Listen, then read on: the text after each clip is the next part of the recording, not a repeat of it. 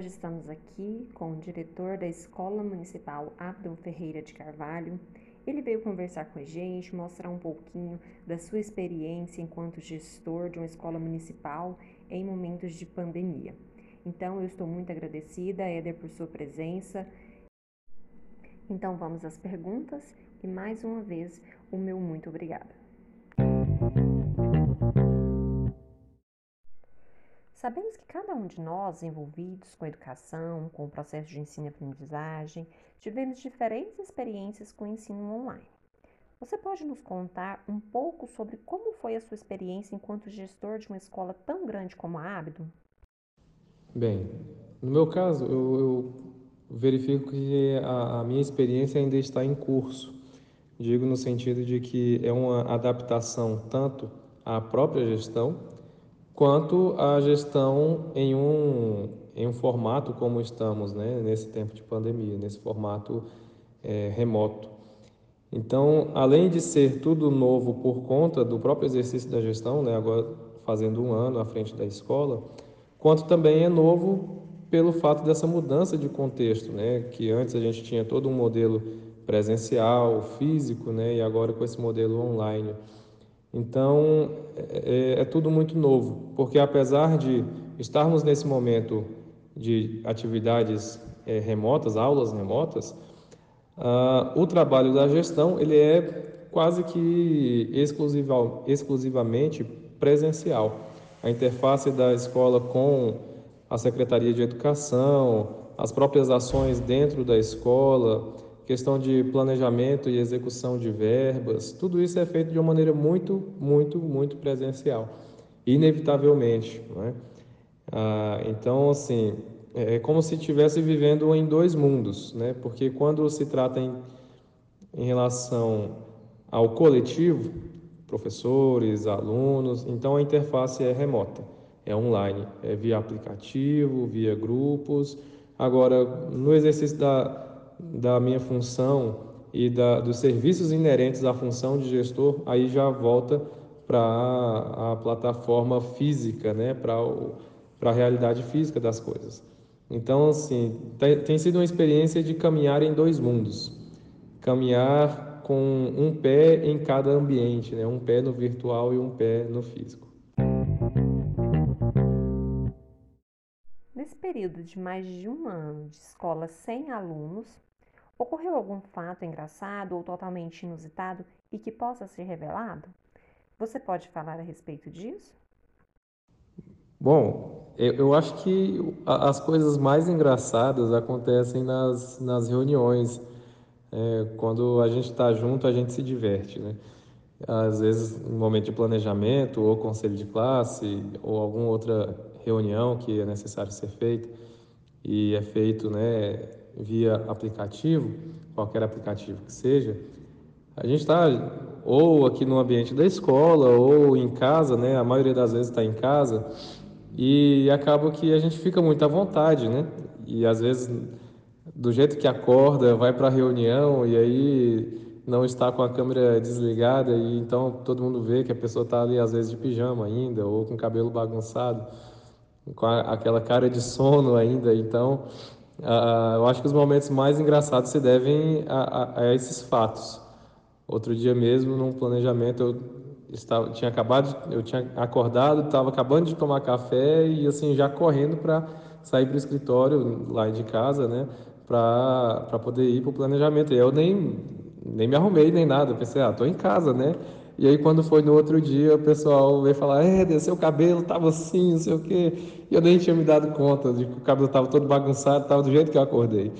É, eu acho que isso é, é, uma das coisas mais engraçadas que tem, assim, de, de, de repente a gente se perceber no ambiente coletivo de trabalho, mas tão à vontade quanto estamos em casa, porque de fato estamos em casa. Enquanto gestor, Quais as experiências positivas que você vai levar para o novo normal quando a pandemia acabar? Acho que uma das coisas mais positivas que a gente tem nesse período é a questão da atenção e do cuidado com o outro. É, eu sempre tive essa, essa preocupação, essa perspectiva de tentar compreender o outro, ainda que eu não concorde, porque não tem como concordar com tudo e com todos, mas pelo menos compreender a perspectiva do outro. E esse momento de pandemia, a gente tem convivido, quer seja fisicamente ou virtualmente, com pessoas diversas e as opiniões se tornam mais evidentes. Né? O ambiente virtual tem essa essa característica né, de, de evidenciar as opiniões, os anseios e às vezes até a agressividade. Mas, enfim, a, a necessidade de nós nos preocuparmos com, outros, com o outro e buscar compreender o outro, compreender a perspectiva, a experiência que o outro tem e tentar nos fazer também mais compreendidos, porque o ambiente virtual também ele tem essa característica de muitas vezes atrapalhar o processo de compreensão das informações. É uma mensagem que se digita e encaminha, nem sempre ela é tão bem entendida quanto seria se tivesse sido transmitida fisicamente, né, através da fala, é, e, e com, acompanhada de todas as expressões faciais, corporais, enfim. Então, essa necessidade de se fazer entender bem também, além de buscar compreender o outro. Eu acho que essas são questões positivas que reforçaram, né, foram reforçadas para mim nesse período. Enquanto gestor, você passou por alguma experiência que você faz questão de esquecer quando a pandemia acabar? Eu não diria talvez esquecer alguma experiência, porque infelizmente a, a gente não consegue esquecer tudo, né? E às vezes as experiências negativas são aquelas que, mais, que nós mais lembramos. Mas talvez algumas experiências que a gente precisa aprender com elas para evitar que passemos novamente por elas ou por questões parecidas. Acredito que a ansiedade né, e a preocupação de, de estar no caminho certo ou não, porque nesse ambiente virtual a gente acaba fazendo algumas coisas muito no, na tentativa, no chute. Eh, eu digo isso pela experiência, ainda no ano passado, em sala de aula, enquanto professor, eu percebia é, como ações da, da gestão municipal e da educação municipal, algumas ações no sentido de tentativas e erros, né? E, e, enfim, e nem sempre dava certo e, e acabava sendo ruim acabava sendo ruim, mas eu vejo que aquela ansiedade de ficar pensando assim, ah, será que está dando certo, será que não, e, e, ficar muito preocupado com coisas que estão fora do nosso controle, porque é claro que em boa medida a gente podia fazer algo para contornar a pandemia no sentido dos cuidados, né, é, de higiene, uso de máscara, lavar as mãos, higienização com álcool em gel, higienização dos ambientes, enfim, mas uma parte da, desse processo pandêmico não depende de nós, assim, de cada um individualmente, né? Então, muitas coisas que fogem ao nosso controle. E, e às vezes a gente fica muito preocupado em controlar coisas que não são controláveis por nós. Isso nos deixa ansiosos, isso nos deixa, nos deixa nervosos, nos deixa preocupados e talvez tenha sido uma grande característica desse período de pandemia a, o, o fortalecimento da ansiedade nas pessoas. E eu sofri com isso também, porque era um problema que já tinha antes e, e enfim, talvez o que eu poderia ter não como uma experiência específica, mas como um processo que eu desejo não esquecer, mas aprender com ele para não passar por ele nova, novamente, é a questão da ansiedade, de ficar preocupado com coisas que estão fora do meu alcance, fora do meu controle ou ficar muito preocupado de se está dando certo ou não, numa perspectiva mais per, é, perfeccionista. Que claro que nós devemos avaliar nosso trabalho, saber o que fazemos de certo e de errado, o que está dando certo e o que está dando errado. Mas, é, como eu disse antes, tá, chega até a ser redundante, tem coisas que fogem do nosso controle. E eu acredito que é, seria essa experiência negativa que eu preciso aprender com ela para evitar passar por ela novamente. Éder, estamos prestes a retornar às aulas presenciais. Como você acredita que os nossos alunos devem ser acolhidos na escola? Uma vez que os motivos para o acolhimento são diversos. Nossos jovens estudantes passaram por experiências de luto, por exemplo, e isso precisa ser tratado de forma especial. Então, como que esse aluno ele deve ser recebido na escola? Eu gostaria de saber de você.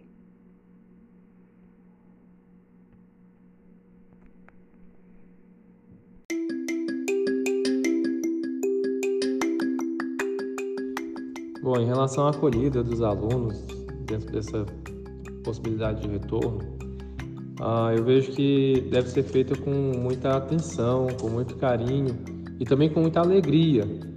É, a gente sabe que tivemos perdas, né, perdas de servidores, pessoas queridas com quem nós já trabalhamos, que já estiveram no nosso convívio, é, os alunos também perderam familiares, nós também, servidores, perdemos, em alguns casos, perdemos familiares ou é, tiveram familiares sequelados, enfim, a, houve muita perda, houve muita dificuldade nesse período.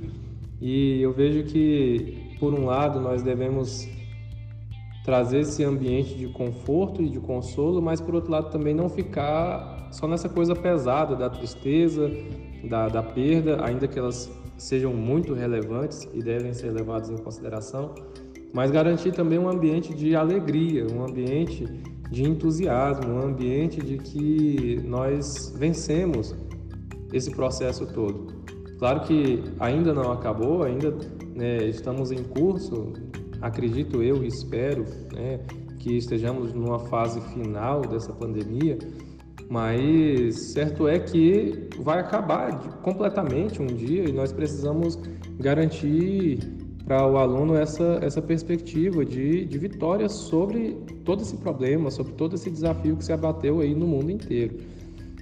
Ah, nós, nós temos que ter essa perspectiva de vitória, de alegria, de, de um certo triunfo. Não um triunfo vazio, mas no sentido de que cada pessoa que, que permaneceu, cada pessoa que, que está conosco hoje é um grande vencedor.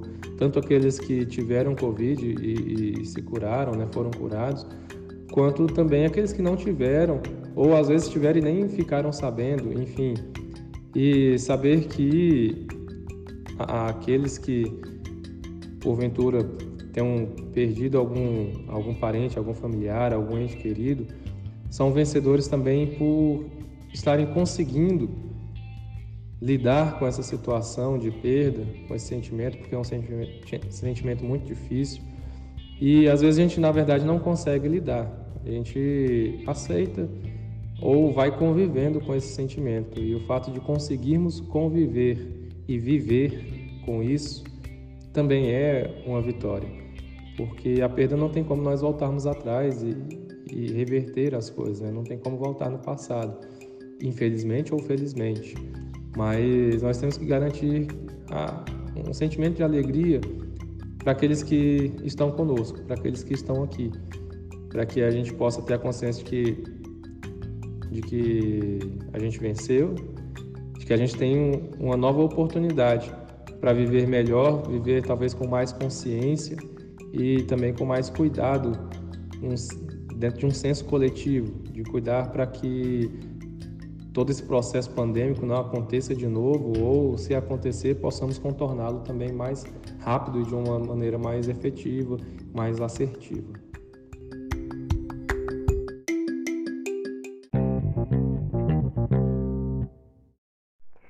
Adequar o aprendizado significa ter o foco na aprendizagem do que é mais importante, desenvolver as habilidades socioemocionais previstas na BNCC. Você sabe se vai haver algum momento em que os professores estarão reunidos para avaliar e criar estratégias de recuperação da aprendizagem dos nossos alunos? ou se isso vai acontecer de forma individual, cada professor deve avaliar as suas turmas e perceber o que foi ou não alcançado nesse período de pandemia em termos de aprendizagem. Bom, em relação à questão da aprendizagem, está havendo já todo um esforço, é, não apenas localmente, mas nacionalmente, de avaliação do, da atual situação de aprendizagem dos alunos. Né? É, vão, vão acontecer algumas, ou já estão acontecendo algumas avaliações diagnósticas para saber a, a situação tanto de aprendizagem quanto também de defasagem do, do, desse processo. O que houve de perda, o que houve de, de, de declínio e o que houve de sucesso também. Né? Mas, enfim. E a partir dessas avaliações diagnósticas, seriam desenvolvidos mecanismos de recuperação do conteúdo perdido, não apenas do conteúdo, mas é, de todo esse processo e, e, ambiente escolar, ambiente de aprendizado. a, a ideia é essa, né, basicamente. Ainda não há nada, pelo menos não divulgado, não há nada assim já pronto, definido que vai ser assim, assim, assim.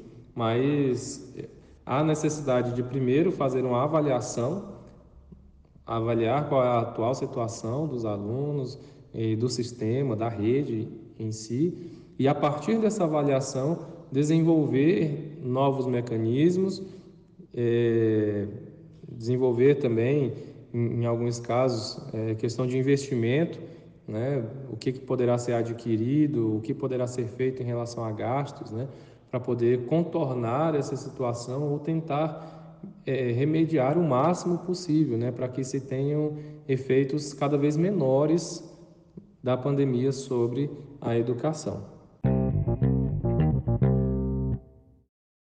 Neste momento de retomada, os pais devem ser os grandes aliados da escola.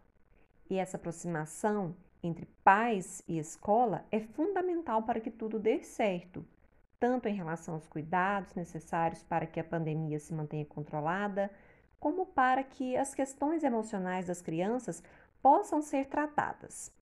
Eu gostaria de saber se há algum projeto sendo desenvolvido pela Secretaria de Educação do município de Senador Canedo ou até mesmo pela própria escola, no sentido de tornar os pais ou responsáveis mais participativos na vida escolar dos filhos e também de torná-los aliados à escola para manter a situação de pandemia sob controle. Bom, essa questão da, da, aproximação da escola e dos pais ou dos pais da escola, ela realmente é de, de grande importância, importância fundamental. Nós verificamos, assim, eu sempre tenho percebido isso e falo quando tenho oportunidade, que geralmente os alunos que melhor se desenvolvem são aqueles que têm pais mais presentes e mais participativos na, nesse processo de ensino-aprendizagem do aluno. Às vezes, não necessariamente que esteja é, presencialmente na escola, porque nem sempre é possível, por questão de horário, trabalho e tal, mas que aqueles que estão acompanhando a vida escolar dos, dos alunos, que às vezes ligam para ter uma informação, é, olha o caderno do aluno, saber se teve tarefa, se não teve, é, enfim, que tem algum tipo de participação na vida escolar da criança. Isso é, é é, é indispensável. Né? E nesse momento de retorno, nesse momento de, de retomada das atividades presenciais, é, se mantém importante, igualmente importante. Ah, não há necessariamente um projeto de, é, voltado para essa questão, para acerrar essa aproximação da escola com a família ou da família com a escola, mas há uma tentativa de conscientização, né? há um esforço de conscientização dessa importância. É, de repente, é uma, uma questão a se pensar no desenvolvimento de projetos que sejam execuíveis, né? projetos que sejam é, possíveis de se executar, projetos que, que sejam realistas, né? nessa, nessa direção de incentivar e conscientizar mais as famílias sobre essa participação na educação da criança e, e participação na escola e até presença mesmo na escola, porque isso também é importante. Quer seja para verificar o andamento da situação do aluno, ou, ou, a situação do andamento do desenvolvimento do aluno na escola, quanto também para conhecer e viver a escola junto com o aluno. Né? Porque às vezes a gente tem essa impressão, nós como pais, é, temos a impressão de que a escola, a gente só deve ir à escola quando é chamado e geralmente é chamado para resolver algum problema por, ou por causa de algum problema, porque o aluno teve um, um mau comportamento, fez alguma coisa errada ou não fez o que deveria ter feito, não fez as tarefas, enfim, essa questão mais corretiva. Mas o acompanhamento dos pais né, da família junto à escola, né, sobre a vida dos seus, seus filhos, né, sobre a vida dos nossos alunos, esse acompanhamento deve acontecer de forma continuada, de forma é, mais harmoniosa. Né? acredito que a família deve e a escola deve trabalhar por isso. É, a escola deve trabalhar nesse sentido de formar essa consciência de participação ativa e contínua, é, da família estar continuamente participando das atividades escolares ou do ambiente escolar e da vida escolar das suas crianças. Acredito que eu tenha, eu espero, né, que tenha sido claro. Não sei se se consegui ser. E para finalizar, do que você mais sente falta na escola sem alunos? Pode nos dizer?